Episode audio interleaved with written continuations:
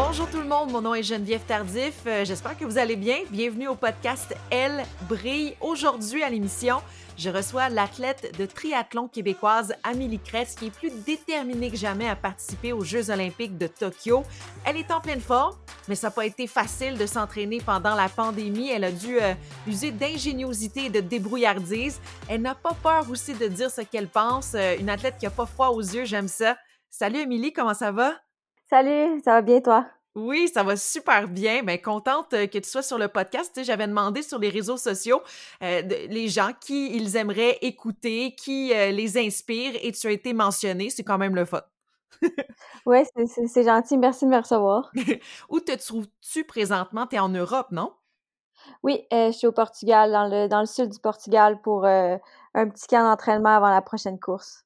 C'est ça, parce que tu as réalisé une excellente performance au Portugal avec une sixième place à la Coupe du monde de triathlon de Lisbonne. Félicitations. Es-tu heureuse de ta performance? Ouais, merci. Euh, oui, en fait, euh, ça a été une semaine euh, assez chargée en émotions avant la course, puis même jusqu'à 45 minutes avant le départ, ça a été euh, vraiment intense. Donc, euh, de passer, de franchir la, li- la ligne d'arrivée en sixième place, ça a vraiment été un, soulagement pour moi, surtout que ça sécurise, ben, c'est presque, ça sécurise presque ma, qualification olympique. Donc, euh, ça a été vraiment un gros soulagement. Tant mieux, tu dis que c'était beaucoup d'émotions. Comment ça? Ben, en fait, euh, à la Coupe du monde de Lisbonne était identifiée comme euh, c'est une course de qualification pour le relais mix parce que à Tokyo, au jeu, on va avoir, ça va être la première fois qu'on a le relais mix euh, euh, en triathlon. Puis, euh, Mhm. en fait, c'était notre dernière chance pour le Canada de se qualifier, fait qu'on avait l'intention de, de d'enligner notre meilleure équipe euh, là-bas. Puis finalement, Triathlon Canada ont eu euh, avait des plans différents. Euh, ça faisait comme quatre ou cinq ans qu'ils nous disaient de focuser sur le relais. Puis là, tout d'un coup, cette année, euh, c'était plus vraiment leur focus. Donc, euh, euh, moi, j'ai décidé de, de laisser tomber la course, le relais le vendredi pour vraiment me fo- focuser sur, sur la course de dimanche. Puis je pense que ça a fait, il y a eu beaucoup de, Mhm. ça a fait jaser beaucoup dans les médias aussi. Puis j'ai pas j'ai pas caché que j'étais déçue de Triathlon Canada par rapport à cette décision-là.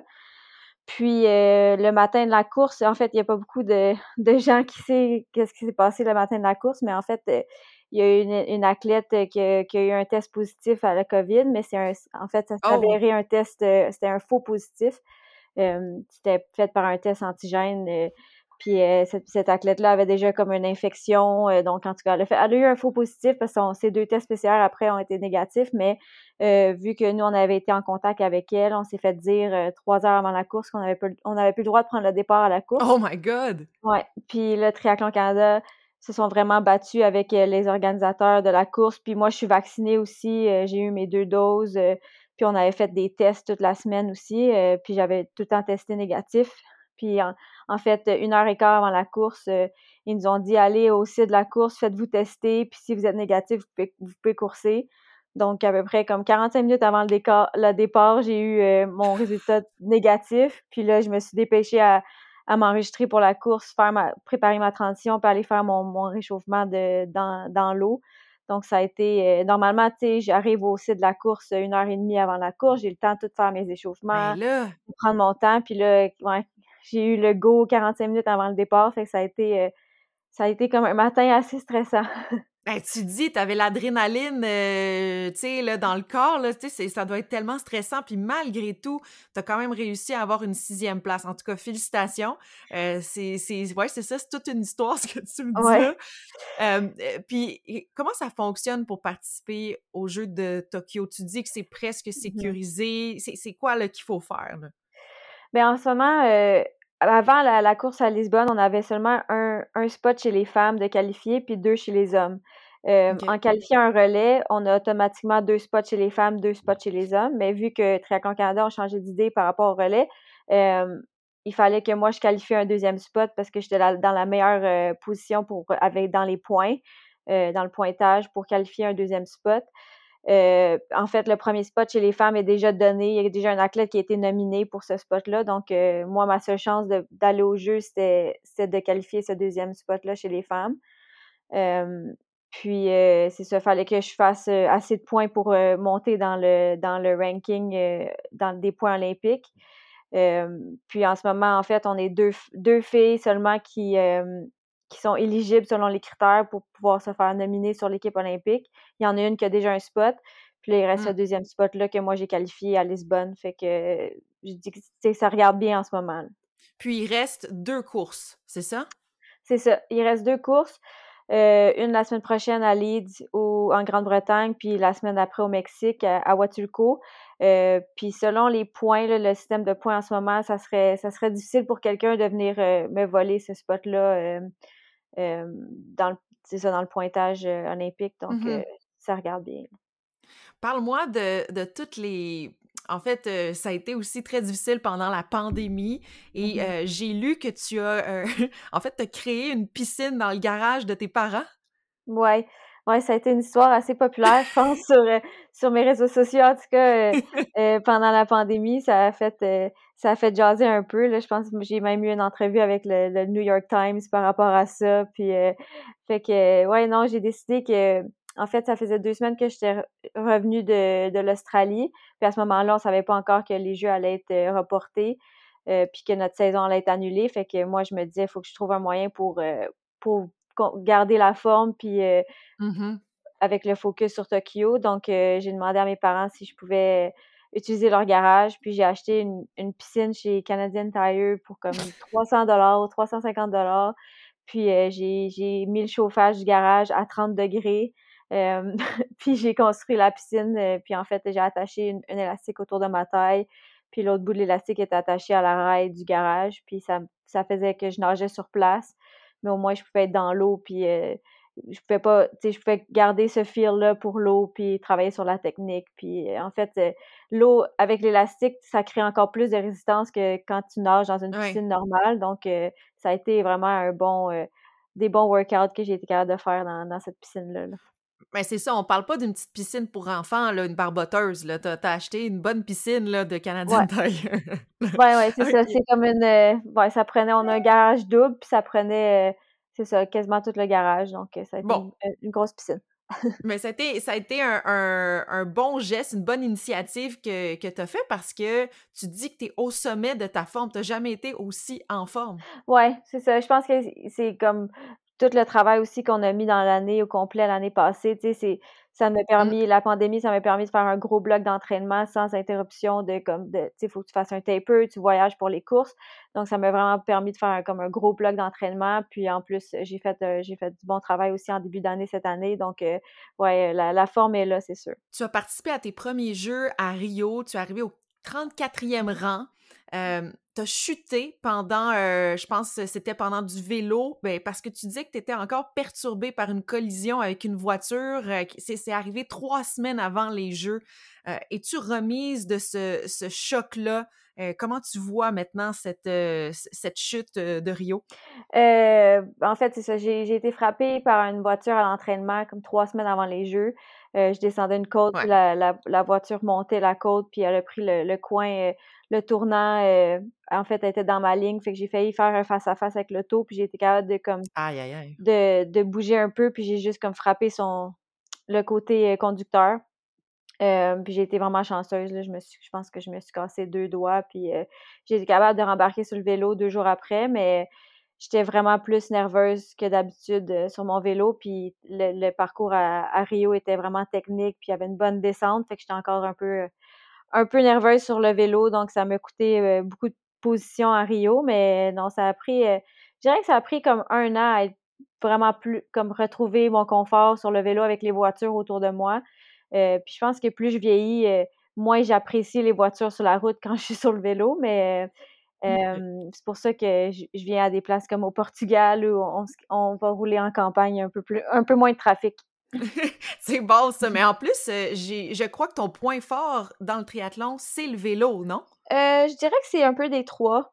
Je pense que pour, euh, pour être une bonne triathlète maintenant, il faut, être, faut être assez forte dans les trois sports, faut être vraiment complète. puis évidemment, ben, une course, ça se gagne à la course à pied. Donc, euh, je dirais que la course à pied, ça a toujours été ma, force, mais avec le, dans le passé, j'ai eu beaucoup de blessures, donc j'étais moins constante à la course à pied. Mais dans les mmh trois dernières années, j'ai été capable de, retrouver cette forme-là euh, à la course. Crois-tu, si tu vas au jeu être capable d'être sur le podium? On sait jamais. Euh, je pense que j'ai pas encore démontré que, que j'étais parmi les meilleurs, mais je sais que je sais que ce que je vaux puis ce que je fais à l'entraînement comparé à. Tu sais, je m'entraîne avec des filles contre qui je race, qui performent, euh, qui, qui, se montent sur le podium dans les plus grosses courses. Donc, euh, je sais que j'ai, j'ai, je, je l'ai, que je suis capable, je serais capable de faire ça. C'est, il s'agit juste de, de l'exécuter en, en course, en compétition. Puis, je pense que le Canada, on va avoir un. En fait, en qualifiant deux spots chez les femmes puis deux spots chez les hommes, on a automatiquement un relais. Donc, euh, mmh. euh, je pense que le Canada, on va avoir une, équipe assez forte. On a fait des top 5 en, championnat du monde au relais. Donc, euh, je pense qu'on pourrait, on pourrait définitivement compétitionner pour le podium au relais aussi. Amélie, aussi, c'est aussi très important pour toi les études. Est-ce que tu as mmh terminé tes études en nutrition? Non, moi, je suis comme sur un, un programme de 12 ans à l'école. un programme à, temps partiel, très partiel. Mais non, euh, en fait, euh, j'ai en 2019, j'ai changé de programme. Euh, je suis rendue à Concordia maintenant en thérapie du sport. OK. puis en fait, la pandémie m'a permis d'avancer beaucoup. vu que tout était en ligne, c'était vraiment plus facile pour moi de, de concilier l'école et, le sport. Donc, euh, j'ai pu faire euh, plus de cours que jamais euh, dans la dernière année. donc, j'avance mon bac en thérapie du sport, mais on verra. Je ne sais pas exactement où ça, ça tu sais, si je veux travailler dans ce domaine-là après le triathlon, mais c'est important pour moi de, de rester à l'école parce que ça m'amène une certaine balance aussi un certain équilibre euh, dans ma vie. absolument, c'est vrai, ça, ça va t'apporter une balance, de ne pas toujours être mmh concentré sur l'entraînement, puis il y, a aussi euh, l'apprentissage, puis l'école. À quel âge as-tu commencé le triathlon? Parce que s'il y a des jeunes, que ce soit des jeunes, des jeunes garçons, des jeunes filles, ils, mmh t'écoutent présentement, euh, quel conseil tu pourrais leur donner? À quel âge on peut commencer à faire du triathlon? Ben moi, j'ai commencé à 8 ans, donc j'ai commencé assez jeune. C'est jeune?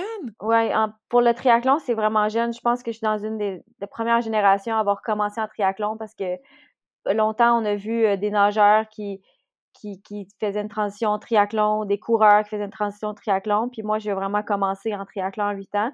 Puis on voit de plus en plus ça maintenant, vu que le triathlon est de plus ben en plus connu. Puis un beau circuit aussi au Québec pour les jeunes, puis les très jeunes.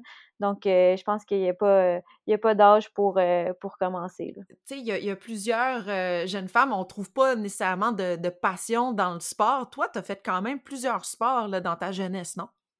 Oui, moi, j'ai touché à vraiment plein de sports. Puis je pense que j'ai j'ai vraiment commencé à focuser sur le triathlon seulement à comme 16 ans. Jusqu'à 16 ans, j'ai joué au soccer, j'ai fait du vélo montagne, euh, j'ai fait des courses, j'ai coursé en vélo montagne, j'ai fait du, euh, du, ski alpin, des compétitions jusqu'à 16 ans.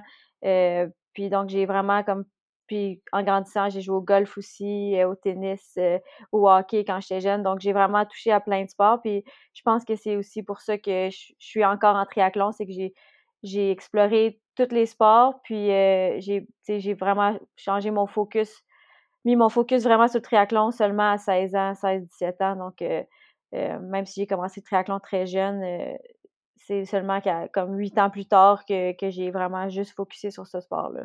OK, mais c'est super intéressant, mmh Amélie. Je vais te laisser. Je sais que tu as, encore des courses, puis on souhaite juste d'avoir une aussi belle performance qu'au Portugal et, même mieux. Et bonne chance pour les Jeux olympiques, on est derrière toi. Un gros merci. Merci. Bye bye. Bye. Comme le disait Amélie dans l'entrevue, il lui restait deux courses à faire pour peut-être obtenir son laissez-passer pour les Jeux de Tokyo. En Grande-Bretagne, au triathlon de Leeds, c'est un parcours qu'elle considère le plus difficile du circuit. Elle s'est bien battue pour prendre le 21e rang et elle a fait très bonne figure à la Coupe du monde du triathlon de Huatulco au Mexique en terminant au cinquième rang. Il est encore trop tôt pour confirmer si elle va avoir la chance de participer à ces Jeux de Tokyo cet été. Donc, on lui souhaite euh, bonne chance et euh, on, euh, on vous tiendra au courant si elle va participer à Tokyo sur nos réseaux sociaux. Elle brille. Merci tout le monde. Il reste, après cette entrevue-là, il reste trois entrevues à vous présenter cette saison. Alors, n'hésitez pas à nous écrire sur les réseaux sociaux et de nous écouter. C'est vraiment gentil. Merci tout le monde. À la semaine prochaine.